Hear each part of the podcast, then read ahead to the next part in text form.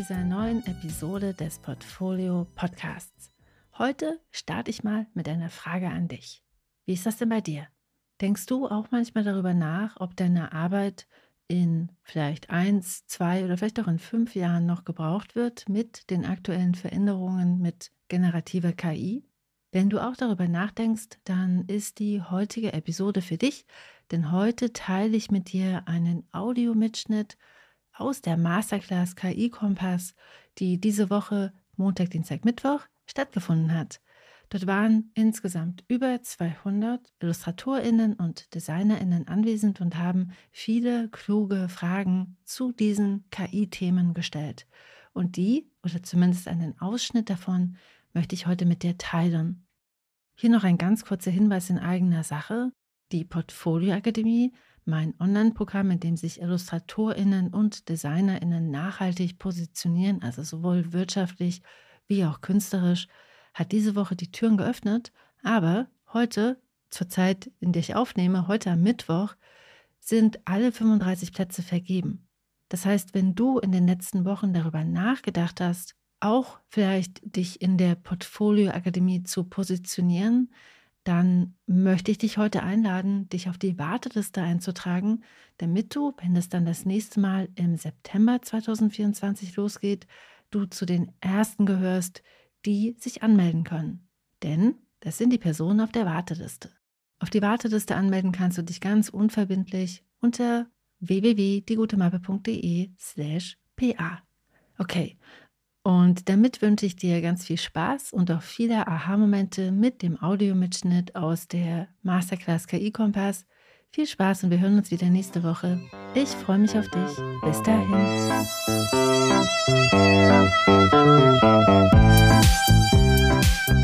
Ich guck mal auf diese Frage. Glaubst du, dass ich mich auf jeden Fall mit KI-Tools auskennen muss, egal welche Positionierung ich verfolge, einfach um auf Nummer sicher zu gehen oder weil ich sonst als old-fashioned wahrgenommen werde. Die Frage kommt von Judith. Das ist eine gute Frage. Also ich persönlich glaube schon, dass es sehr sinnvoll ist, sich damit zu beschäftigen. Und ich glaube ehrlich gesagt auch, dass es auf eine gewisse Art und Weise unvermeidbar ist, sich damit zu beschäftigen, weil, wie gesagt, die Tools halt auch in Bereichen aufploppen, wo man das überhaupt nicht erwartet, weil es einfach eingebaut wird in die Funktionalitäten der Werkzeuge und Programme und, und Dinge, die wir tagtäglich benutzen.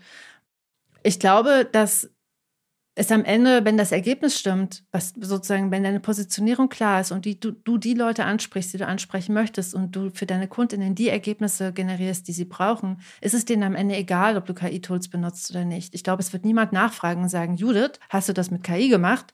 Weil wenn nicht, finden wir dich irgendwie so ein bisschen altbacken. Das wird nicht passieren. Ich glaube aber trotzdem, dass es eine total sinnvolle Sache ist, sich damit zu beschäftigen.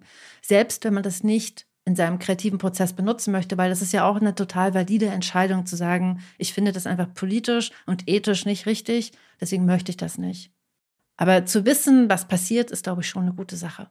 Susanne fragt, meine Sache, die ich gut kann, ist leider, dass ich so eine Art Kopiermaschine bin, was auch KI abdecken wird. Macht es vielleicht mehr Sinn, dann einfach Abstand zu nehmen, freiberuflich zu illustrieren zu wollen, sondern sich lieber auf eine Anstellung in einer Agentur zu konzentrieren nach dem Studium? Ja, das ist eine gute Frage. Ich will, möchte dich wirklich einladen, das zu überprüfen, ob das deine einzige Stärke ist. Erfahrungsgemäß ist es so, dass wir, die, die meisten Menschen haben verschiedene Sachen, die sie gut können. Und warum sage ich das? Ich glaube schon, dass auch in Agenturen eine Kopiermaschine immer weniger Wert haben wird. Das heißt, wenn du diesen, diese Positionierung für dich wählst, wird es umso mehr Jahre und so mehr Zeit vergeht, mit großer Wahrscheinlichkeit immer schwerer werden und du wirst immer schlechter bezahlt werden, weil einfach du Schritt für Schritt ersetzt werden wirst. Also um mal so eine Metapher aufzutun, du wirst irgendwann der, das Fax sein, was halt niemand mehr benutzt und was auch einfach keinen Wert mehr hat. So und ganz ehrlich, und weshalb, also das ist, glaube ich, der Hauptgrund, warum ich dich einladen möchte, da noch mal ganz genau hinzuschauen. Das fühlt sich halt echt doof an, wenn man nicht wertgeschätzt wird. Und das ist, wenn du diesen Weg einschlägst, ist das die Einbahnstraße zu immer weniger Wertschätzung. Und ich glaube, dass das sehr schnell sehr unglücklich macht. Das ist natürlich jetzt meine persönliche Meinung dazu.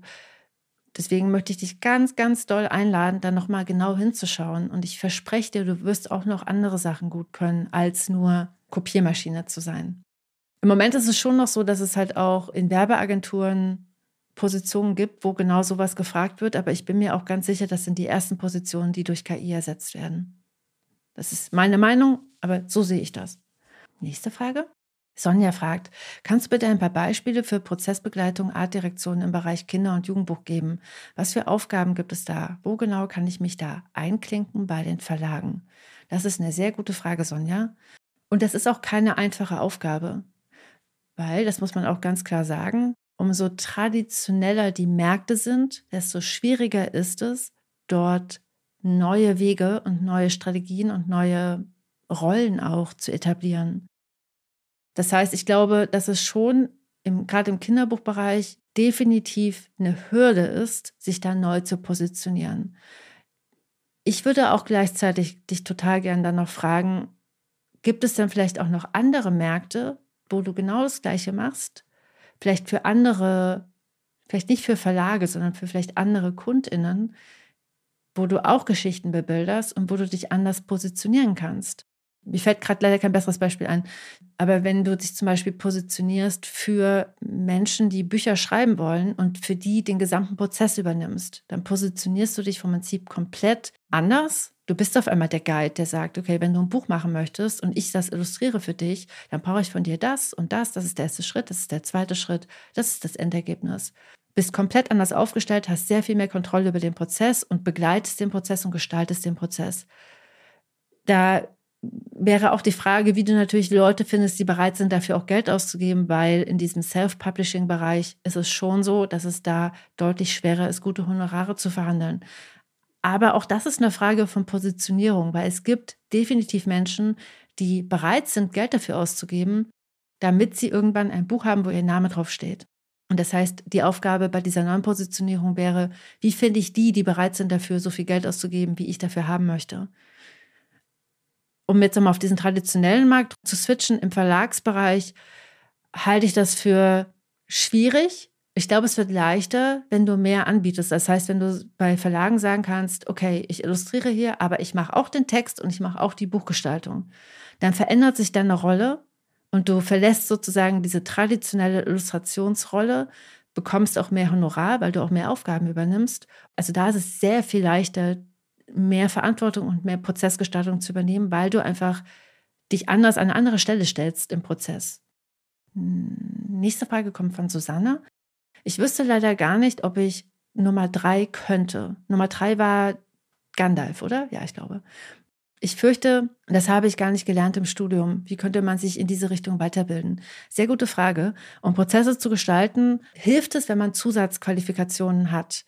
Das heißt, wenn du zum Beispiel trainierst, wie du moderierst oder wie du Facilitation machst, das wird auf jeden Fall helfen, um dich als Guide zu positionieren. Also wenn man sagt, oh, Workshop Facilitation, Moderation von Prozessen, das sind einfach alles Dinge oder Zusatzqualifikationen und Zusatzexpertise, die dich total dabei unterstützen, ein besserer Guide zu sein.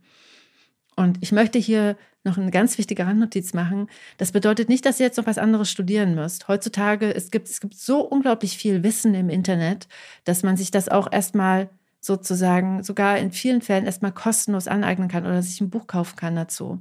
Also einfach, weil ich weiß, dass viele Kreative dann denken, ich habe doch nicht die Qualifikation dazu, jetzt muss ich halt noch was Neues studieren oder ich muss noch eine weitere Ausbildung machen. Ich glaube, dass das ganz oft nicht notwendig ist, sondern dass es reicht, sich da zu belesen und vielleicht auch so ein paar Testballons zu machen. Das heißt, wenn du besser werden möchtest in der Workshop-Gestaltung, kannst du dir überlegen, wie kann ich mir Testballons schaffen, wo ich einfach üben kann, gut Workshops zu geben. Und vielleicht auch in einem Bereich, wo es anfangs für mich leicht ist und wo ich vielleicht auch mal scheitern darf, wo ich auch mal Fehler machen darf. Wo kann ich das üben, um einfach Erfahrung zu sammeln? Farina fragt, was hältst du davon, seine Webseite so zu präparieren, dass KI-Maschinen darauf nicht zugreifen und die Daten damit nicht für ihre Ergebnisse nutzen können? Sehr gute Frage. Bei der Webseite, also wenn ihr eure Webseite selbst hostet, ist das super easy gemacht. Das geht mit einer ganz einfachen kleinen Textdatei, die ihr einfach in das Verze Grundverzeichnis, Hauptverzeichnis eurer Webseite reinkopiert. Für die, die jetzt denken so, hä, habe ich noch nie was von gehört, hört total gerne in den Portfolio Podcast 101, glaube ich, rein. Da erkläre ich, wie das geht und in dem Blogpost dazu gibt es auch eine richtige Anleitung. Das ist eine ganz einfache Sache. Das dauert zehn Minuten, das zu machen. Und dann habt ihr zumindest mal das getan, was ihr gerade tun könnt, um KI-Maschinen zu bitten, eure Sachen nicht zu verwursten, die auf eurer Webseite sind. Und das ist das, was wir gerade tun können. Und es ist total sinnvoll, das zu machen. Das heißt, es ist keine Garantie, weil es kann sein, dass die Crawler das einfach ignorieren. Aber es ist das, was du gerade tun kannst. Parallel ist es halt so, dass die Hauptdaten, also die, die, die Daten, die am meisten gefährdet sind, sind die Daten in den sozialen Medien. Also auf diesen großen Plattformen. Meta hat im Januar dieses Jahr angekündigt, dass Meta für die KI-Modelle, die Meta gerade entwickelt, alle Daten von Facebook, Instagram, WhatsApp und Threads benutzen wird. Das heißt, solange ihr eure Profile nicht löscht, wird alles, was da hochgeladen wird, verwurstet und in die Modelle eingespeist. Das, was man auch zusätzlich tun kann, ist mit äh, so Filtertechniken Filter über die Bilder zu legen, damit die Bilder nicht erkannt werden können oder die Ergebnisse verwässert werden. Wenn euch das interessiert, hört auch total gerne mal in die Portfolio Podcast Folge 101 rein. Okay, Merle fragt, gibt es eigentlich eine KI, die ich explizit mit meinen Bildern füttern kann? Das ist eine sehr gute Frage. Und ich denke auch im Moment über so äh, darüber nach, weil ich das auch schon sehr praktisch finden würde, mein eigenes kleines KI-Modell zu haben, was ich mit meinen Inhalten füttern kann, damit das Modell mich unterstützt. Und darauf zielt ja Merles Frage ab. Und das ist eine sehr smarte Überlegung von Merle, so. Ich habe im Moment noch keine Lösung gefunden, die dafür sorgt, dass ich die komplette Kontrolle über meine Daten habe. Also es gibt schon Dinge, wo man eingeladen wird. Also zum Beispiel, ich habe jetzt so eine Online-Plattform entdeckt, die sagt, lade alle dein, dein gesamtes Wissen hier hoch, alle YouTube-Videos, die du jemals gemacht hast, alle Podcasts und wir verwursten das für dich und erstellen dir damit ein KI-Modell mit deinen Inhalten. Aber also ich habe so für mich so eine Regel aufgestellt, solange ich keine komplette Kontrolle über meine Daten habe, mache ich das nicht. Also weil ich finde das halt total spooky, mein gesamtes in meinem Leben erarbeitetes Wissen auf eine Plattform hochzuladen, wo ich keine Ahnung habe, was die mit den Daten machen. Und solange ich dafür keine Lösung gefunden habe, mache ich das nicht. Aber ich denke auch darüber nach und ich glaube auch, dass wenn das, also ich glaube auch, es wird kommen, dass wir das machen können und dann ist es halt einfach super praktisch. So, dann haben wir sozusagen so eine Art eigenes Wikipedia, wo man ganz schnell Sachen nachgucken kann und wo man vielleicht auch Bilder dazu benutzen kann für den Bildentwicklungsprozess, um da einfach schneller zu sein. Frieda fragt, welche KI-Produkte, Programme empfehlt ihr bzw. empfehlst du? Ich kann dir halt nur sagen, ich zum Beispiel benutze im Moment die Tools, die in die Programme, die ich eh benutze, schon eingebaut sind. Also Photoshop zum Beispiel hat ja so, ein, so eine Anstrickfunktion oder besser gesagt Adobe Firefly hat jetzt so eine Anstrickfunktion. Oder ich benutze auch ChatGPT jetzt für Recherchesachen. Und ich glaube, wenn du jetzt so überlegst, okay, wo kann ich anfangen, da ist es, glaube ich, eine sehr gute Idee, einfach dort anzufangen, was dir einfach am leichtesten fällt und wo du das Gefühl hast, da habe ich am meisten Lust drauf. Weil ich kann dir nur sagen, als ich mich bei, ich habe mich bei Midjourney angemeldet und war dann auf diesem Discord-Server, weil das wird ja auf Discord gehostet, und habe mich einfach komplett überfordert gefühlt von dieser, von diesem Matrix-Ding, was da abläuft. Da läuft ja so, kommen da so in jeder Sekunde zehn neue Bilder, so die ja gerade generiert werden. Und ich habe mich so überfordert gefühlt davon, dass ich da 15 Minuten drauf gestarrt habe und danach gedacht habe, nö, mache ich jetzt gerade nicht. So. Und ChatGPT ist für mich zum Beispiel ganz anders. Das finde ich sehr leicht, mich da irgendwie einzuarbeiten, weil das halt nicht so, da passiert nicht so viel. genau. Deswegen wäre meine Empfehlung, fang einfach da an, wo du das Gefühl hast, das ist leicht. Und meine persönliche Empfehlung wäre ChatGPT, weil das ist easy peasy. Account anlegen, kannst du kostenlos benutzen, musst erstmal gar nichts dafür bezahlen. Man kann da auch ausstellen, dass die Daten, die man dort eingibt, verwurstet werden. Das wäre auch eine Überlegung wert. Und dann kannst du da erstmal ausprobieren, wie sich das anfühlt. Merle fragt, ich habe das Gefühl, dass es gerade in diesen Zeiten Sinn macht, einen Schritt zurückzugehen und sich vor allem auf dem lokalen Markt zu platzieren. Am Ende glaube ich, dass Menschen gerne mit Menschen zusammenarbeiten und da kann ich in einer Stadt mit viel Kultur dann doch auch gut als Mona Lisa die Erlebnisse schaffen und die Dienstleistungen für Museen und Kultureinrichtungen anbieten. Ja, Punkt. Was meinst du? Ja, also ich glaube auch, dass lokal anzufangen, um wirklich echte Menschen anzusprechen, gerade auch in Zeiten von KI eine sehr gute Strategie ist. Unabhängig davon glaube ich auch, dass das der einfachste Weg ist, um mit Akquise anzufangen. Weil es ist immer leichter, eine konkrete Person vor sich zu haben, zu der vielleicht auch mal hingehen zu können, sich auf einen Kaffee einzuladen und mit der sprechen zu können. Akquise wird umso wirksamer, umso näher ihr an die Person rankommt, umso persönlicher der Kontakt ist. So, deswegen würde ich das sofort unterschreiben und ich halte das auch für eine gute Strategie. Meine Ergänzung wäre, vielleicht kannst du dich ja auch auf anderen Märkten, die vielleicht nicht mit Kultur und Kunst zu tun haben, positionieren, weil erfahrungsgemäß hat der Kulturbereich relativ kleine Budgets. Das ist keine allgemeingültige Regel. Es gibt auch diverse Kultureinrichtungen, die Budgets haben. Aber so grundsätzlich allgemeingültig ist es üblicherweise so, dass es da weniger Budget gibt. Und vielleicht gibt es ja auch eine Branche in deiner Stadt, wo du einfach für exakt die gleiche Arbeit doppelt so viel Honorar bekommst. Einfach weil die Branche attraktiver ist wirtschaftlich. Nächste Frage. Juliane fragt, bisher kenne ich keine AI-Programme, die wirklich mich ersetzen würden als Kinderbuchillustratorin. Dafür ist die Aufgabe noch zu komplex, meiner Meinung nach. Kennst du welche? Ich glaube auch, dass es im Moment schon relativ aufwendig ist, mit KI KinderbuchillustratorInnen zu ersetzen. Also ich glaube nicht, dass man das, dass man einen Prompt schreibt und dann fertig ist. So, es ist einfach auch aufwendig. Deswegen glaube ich halt auch, dass im Moment es noch für viele Verlage zu aufwendig ist, das mit KI zu machen, als jemanden zu beauftragen. Aber einfach in Anbetracht der immensen Geschwindigkeit, was in den letzten Monaten alles so passiert ist, glaube ich einfach, dass zumindest ein Teil im Buchbereich wirklich gefährdet ist, ersetzt zu werden. Insbesondere, wenn man mal so mit reinrechnet, wie sich Verlage positionieren. Also es gibt ja immer noch Verlage, die wirklich so einen Berufsethos haben und gute Bücher machen wollen. Aber es gibt einfach mal auch echt viele Verlage, die einfach nur auf Quantität setzen, die jedes Jahr vier Programme raushauen und vom Prinzip ist jedes Buch irgendwie ähnlich. Und ich glaube, diese Art von Verlag wird relativ schnell auch KI benutzen, um weiterhin einfach diesen generischen Einheitsbrei zu produzieren, den sie eh schon teilweise produzieren. Ich glaube, dass es in Zukunft schon ein Thema werden wird. Auch wenn ich dir im Moment zustimmen würde. Nächste Frage. Susanne fragt, wenn man tendenziell Interesse an sowas wie Graphic Recording hat, aber Probleme hat, sowas anzubieten, gibt es in diese Richtung Agenturen. Wenn ich eine Person habe, geht das gut, aber jedes, jedes Mal neue Kontakte sozusagen, oder ich, ich versuche es mal neu zu formulieren. Das, was ich hier höre, kannst mich gerne korrigieren, ist, das heißt, es fällt dir leicht, wenn du eine Person hast, zu der du schon mal Kontakt hattest, aber jedes Mal neue Personen anzusprechen, fällt dir schwer.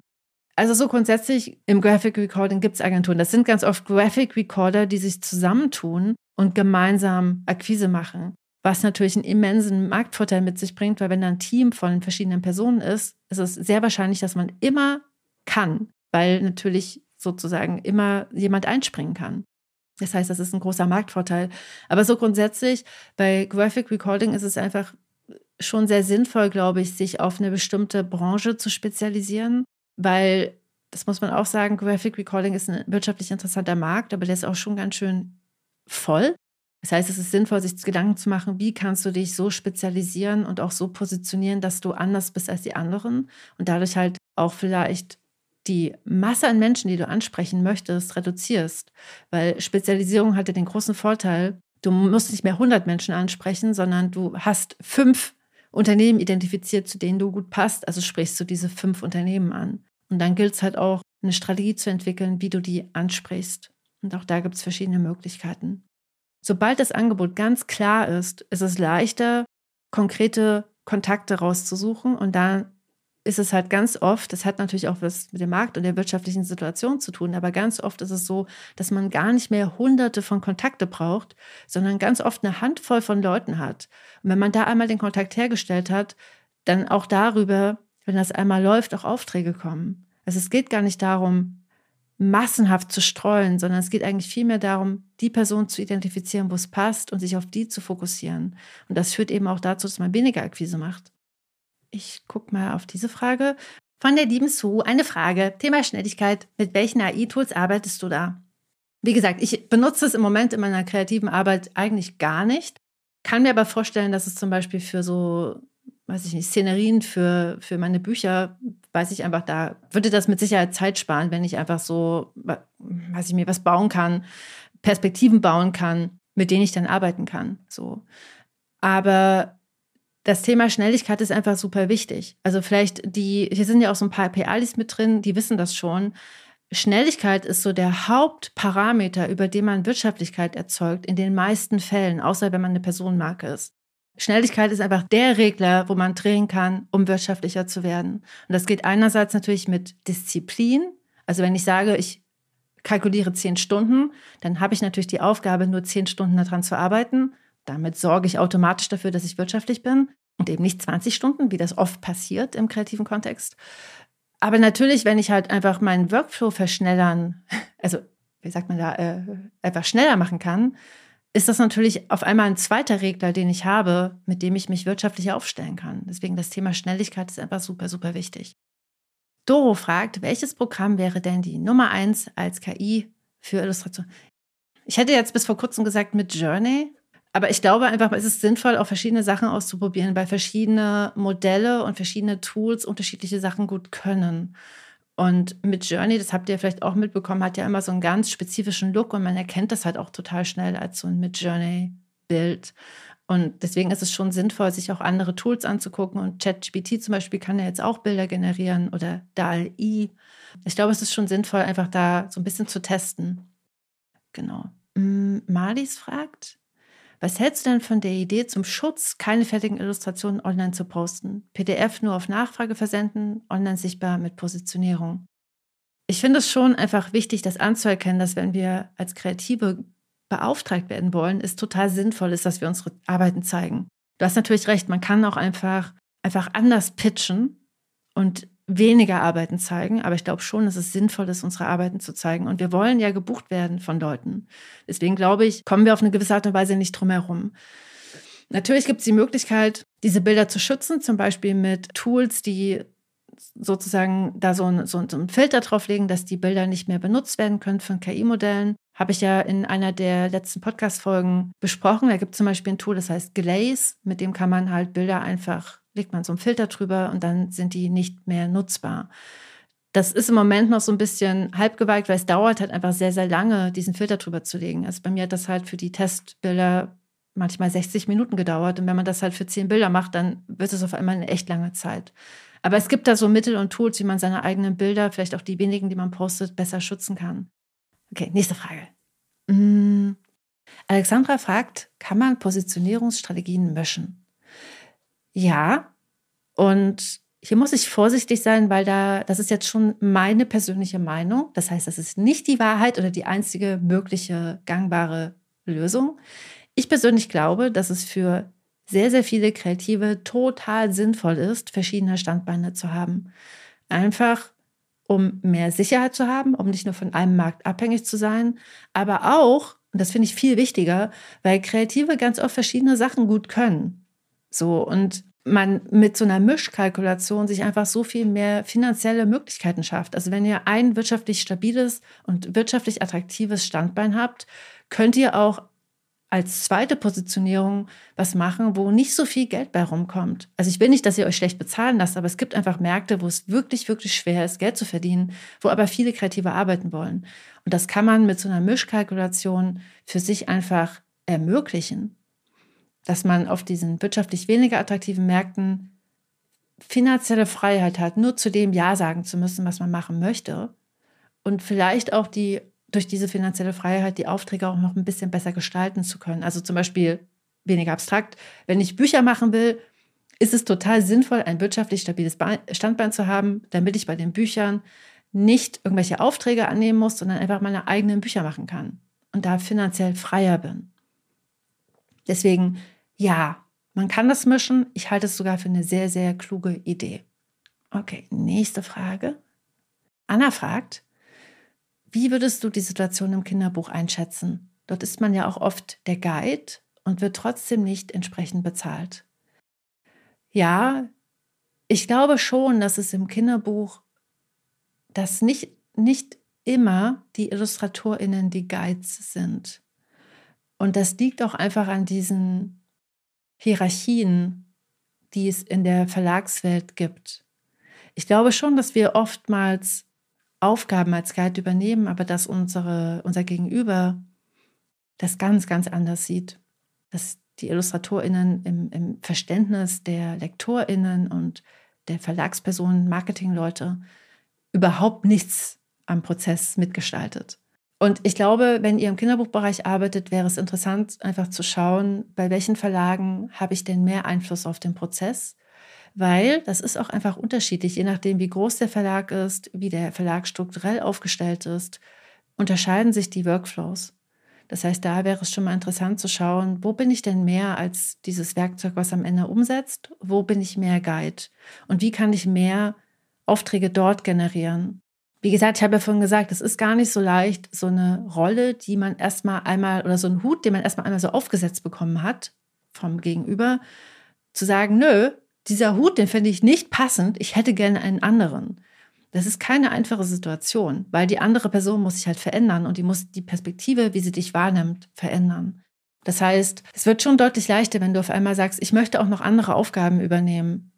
So, wenn du mit, mit deinen Verlagsleuten sprichst und sagst, was, was muss ich denn tun, um Buchgestaltung zu machen? Was muss ich denn tun, um Selbsttexte zu schreiben? Was muss ich denn tun, um im Prozess mehr Gestaltungsmöglichkeiten zu haben und da einfach vielleicht auch das Gespräch zu suchen. Einfach um deinem Gegenüber auch klar zu machen, dass du bereit bist, das zu tun. So, und dann dir gleichzeitig auch zu erlauben, da zu forschen, wie es funktioniert, weil es, wie gesagt, keine leichte Aufgabe ist, weil es nicht nur was mit dir zu tun hat. Die andere Person muss sich in einem anderen Licht wahrnehmen. Es ist einfach so viel leichter, das auf einem neuen Markt zu machen, weil da bestimmst du, wie du von den anderen gesehen wirst, in der Art und Weise, wie du dich positionierst und wie du dich dort präsentierst. Aber das wäre so meine Idee dazu, zu forschen, ins Gespräch zu gehen, auch einfach nachzufragen, was du tun kannst, um mehr Aufgaben zu übernehmen. Und natürlich, wenn du mehr Aufgaben übernimmst, sollte das auch dementsprechend besser vergütet werden, logischerweise. Und was ich halt persönlich beobachte, ist, dass wenn Kreative mehr Aufgaben übernehmen, ist es ganz oft auch deutlich leichter, die Honorierung für die individuellen Aufgaben zu erhöhen. Weil man, wie gesagt, auch einfach nicht nur mehr macht, sondern auch einfach mehr Verantwortung übernimmt für den Prozess. Und dann ist es sozusagen auch leichter für die einzelnen Teilaufgaben, sagen wir mal Illustration und Buchgestaltung, auch für den Illustrationsteil höhere Honorare zu verhandeln. Das ist jetzt aber nur meine persönliche Beobachtung. Amelie fragt, ich nutze KI bisher nicht bewusst. Meinst du, man hat als Illustratorin bzw. Designerin Nachteile, wenn man sich gar nicht mit KI befasst bzw. das nicht für sich benutzt, abgesehen natürlich von der eigenen Positionierung? Also ich glaube schon, dass es halt Kreative geben wird, die trotz alledem, auch ohne sich damit zu beschäftigen, weiterhin erfolgreich sein werden, wenn sie sozusagen eine starke, sich stark positionieren. Ich glaube aber trotzdem, dass es schon eine kluge Idee ist, sich damit zu beschäftigen, auch wenn man sich zum Schluss entscheidet, das nicht selbst benutzen zu wollen, aber einfach um so ein Gefühl dafür zu kriegen, was möglich ist und vielleicht auch um informiertere Entscheidungen für sich selbst treffen zu können, wo ich das benutzen möchte und wo nicht. Also es ist natürlich auch total valide, wenn man zum Beispiel sagt, aus politischen und ethischen Gründen möchte ich das nicht benutzen. Finde ich eine sehr nachvollziehbare Haltung. Trotz alledem glaube ich schon, dass es gut ist zu wissen, was gerade passiert. Okay, nächste Frage. Anna fragt, das mit dem Schreiben und Illustrieren im Kinderbuch mache ich schon, aber bekomme trotzdem nicht das, was die Arbeit wert wäre.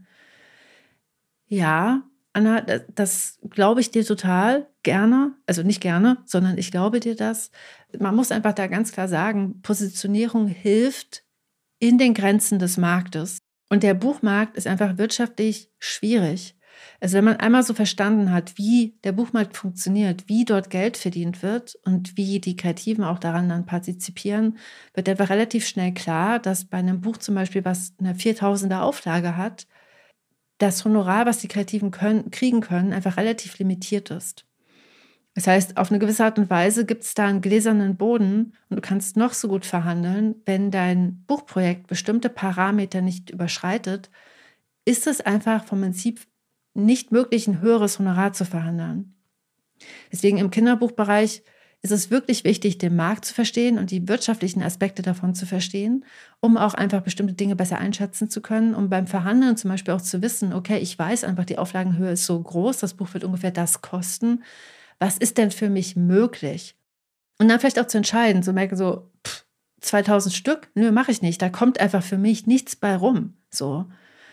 Und die Zeit dann lieber zu verwenden, was zu machen, was für dich wirtschaftlich sinnvoller ist. Oder das zu benutzen, um ein Herzensprojekt umzusetzen, aber eben nicht in einen Auftrag zu investieren, der wirtschaftlich ganz starke Limitationen hat. Das schließt nicht aus, gut zu verhandeln, gut für sich einzustehen und das Bestmögliche rauszuholen. Die Erfahrung, die du gerade machst, damit bist du nicht alleine. Und das hat auch nicht ausschließlich was damit zu tun, wie du dich verhältst, sondern es liegt doch einfach an dem Markt, der wirtschaftlich schwierig ist. Und ich lege meine Hand dafür ins Feuer, dass das, was du hier gerade beschreibst, viel damit zu tun hat. Das heißt, meine Empfehlung hier wäre, dir zu erlauben, zu überlegen, ob du vielleicht auch noch ein zweites wirtschaftliches Standbein aufbauen kannst, wo du vielleicht sogar ziemlich ähnliche Sachen machst, aber einfach besser dafür bezahlt wirst. Nächste Frage. Ich struggle noch mit KI. Kann man sich nicht auch positionieren mit 100% AI Free Label? Also ich glaube schon, dass zum Beispiel diese Kennzeichnungspflicht kommen wird. Das heißt, ich glaube schon, dass es auch in Zukunft die Situation entstehen wird, dass irgendwann KI-generierte Bilder gekennzeichnet werden müssen. Die Frage ist, wann das passieren wird. Und ich persönlich glaube, das wird noch eine ganz schöne Weile dauern. Einfach aus der Erfahrung heraus, wie lange es dauert, Gesetze zu etablieren. Und deswegen wäre, halte ich es, glaube ich, für keine gute Idee, darauf zu warten. Und du hast natürlich recht, man kann es ja trotzdem machen. Ich glaube nur, dass damit das funktioniert, du als kreative Person extrem viel Sichtbarkeit brauchst, damit Kundinnen von diesem Label profitieren. Was meine ich damit? Also wenn du als Personenmarke positioniert bist und eine immens große Reichweite hast mit den Kanälen, die du bespielst, zum Beispiel Instagram 100.000 Follower hast, dann profitieren deine Kundinnen von diesem Label. Und dann können die sagen, ha, wir haben Susanne beauftragt, und Susanne macht 100% AI-free. Und dann können die das benutzen für ihr eigenes Marketing, weil sie sich zum Beispiel explizit kreativfreundlich oder sozusagen menschenfreundlich positionieren wollen. Aber ich glaube schon, dass es diesen Zusatz braucht. Wenn du einfach nur sagst, ich habe 200 Follower auf Instagram, ich mache das jetzt aber, dann entsteht für deine Kundinnen dadurch kein wirklicher Mehrwert. Sie können damit nichts machen, außer sich ethisch korrekt zu verhalten. Und erfahrungsgemäß sind die wirtschaftlichen Aspekte in diesen Auftragssituationen, wo es ja um Wirtschaft geht, dann ganz oft stärker als die ethischen und moralischen Aspekte. So schade das ist. Genau. Aber wie gesagt, also ich glaube, dass das geht, aber es braucht halt schon so einen Zusatz noch. Wie Ola fragt, diese Rollen als Illustrator, Autor und Designer zu sein, also das gesamte Produkt herzustellen, das kann ich. Doch bisher wurde das nicht als wertvoll erachtet. Bisher wollen alle diese Trennung, weil da mehr Macht auf der Verlagsseite ist. Wie kann man da argumentieren? In Deutschland steckt man einfach jeden Kreativen gern in eine Schublade und das ist super schwer veränderbar. Ja, stimme ich dir komplett zu. Und das ist, wie ich ja vorhin schon gesagt habe, es ist eine schwierige Aufgabe, also ich glaube wirklich, es wird leichter, wenn man irgendwo neu hinkommt. Also wenn du zum Beispiel auf dem deutschsprachigen Markt arbeitest, könnte es zum Beispiel einen Unterschied machen, wenn du dich auf einem internationalen Markt positionierst und von Anfang an sagst, ich mache alles. Dann hast du, bist du neu und hast dadurch die Möglichkeit, dir so einen neuen Hut aufzusetzen. Anstatt den roten mit der Blume dran, nimmst du den Zylinder. So und wirst dadurch von Anfang an nicht hinterfragt, weil du ja entschieden hast, hier trete ich mit dem Zylinder auf. Das wäre so Punkt Nummer eins. Und ich glaube, wenn du zum Beispiel alles machen möchtest, Text, Bild und Buchgestaltung, der einfachste Weg, dort den Fuß in die Tür zu bekommen, ist ein eigeninitiiertes Buchprojekt zu machen, was einfach für dich der Türöffner ist. Also ein Konzept zu entwickeln, das zu pitchen, dafür einen Verlag zu finden. Und wenn das Buch erfolgreich ist, ist die Tür offen. Genau, das wäre so mein, mein zweiter Tipp ein, eigenständiges, eigeninitiiertes Buch, mit dem du die Tür für dich öffnest. Und ich, ja, also das, was du beschreibst, ist ja, wenn man einmal so in der Schublade gelandet ist, ist es super schwer, aus der Schublade wieder rauszukommen. Und deswegen ist halt auch hm, in der Positionierung geht es auch ganz viel darum, dass du selbst entscheidest, in welche Schublade du möchtest. Weil nämlich genau das, wenn man einmal in irgendeine Schublade einsortiert wurde, ist es halt relativ schwer, dem Gegenüber zu sagen, hey, aber ich wollte doch eigentlich in die. Deswegen ist es total sinnvoll, bei Erstkontakten sehr darauf zu achten, zu sagen, nee, ich möchte in diese Schublade. Das habe ich für mich entschieden. Und damit, das, das kannst du halt einfach damit erreichen, indem du ein ganz klares Angebot machst, wo sofort klar ist, ah, Viola möchte gerne in diese Schublade. Alexandra fragt, ein Gedanke zum Thema sei kein Werkzeug. Meinst du nicht, dass KundInnen mittels ChatGPT leicht ermitteln können, was sie brauchen und wir gerade heute sehr wohl das Werkzeug sind, allerdings ein Werkzeug, das Fehler von ChatGPT erkennen kann? Hm. Also du hast natürlich recht. Ich glaube auch, dass KundInnen gerade sowas wie ChatGPT benutzen werden, um bestimmte Sachen zu analysieren. Gleichzeitig brauchen sie aber auch eine Person, die ihnen mit echter gemachter Erfahrung bestätigen kann, ob das stimmt, was da rausgekommen ist, weil das stimmt halt nicht immer. So, da steht ganz oft auch ziemlicher entweder generischer Laber, Laberer, Barber-Kram oder halt sogar auch Fehler, so Dinge, die einfach nicht, nicht stimmen. Und es ist halt auch mal so, dass Wissen alleine nicht dafür sorgt, dass ich was lösen kann diese Guide-Positionierung oder auch die Original- und Erlebnispositionierung, da ist ja sozusagen eine der Hauptleistungen, die da eingekauft werden, der begleitete Prozess. Das heißt, dass jemand da ist, der mich an die Hand nimmt und durch diesen Prozess durchleitet und unterstützt bei den Hürden, die ich habe. Und das darf man echt nicht unterschätzen. Das ist ja, nur weil ich weiß, wie ich von A nach B komme, heißt das nicht, dass ich da ankomme.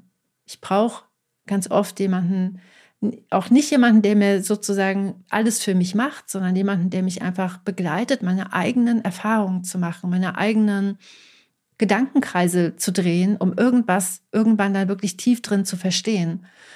Und das sehe ich im Moment noch nicht, dass das die KI-Tools tun können, zeitnah. Deswegen glaube ich schon, dass, dass diese Prozess, prozesshaften oder Prozess, diese Prozessangebote oder diese Leistungsdinge in, in Design- und Illustrationsaufträgen, die mit Prozess zu tun haben, dass die wirklich schwer ersetzbar sind und dass es noch sehr lange dauern wird, bis das wirklich ersetzbar ist.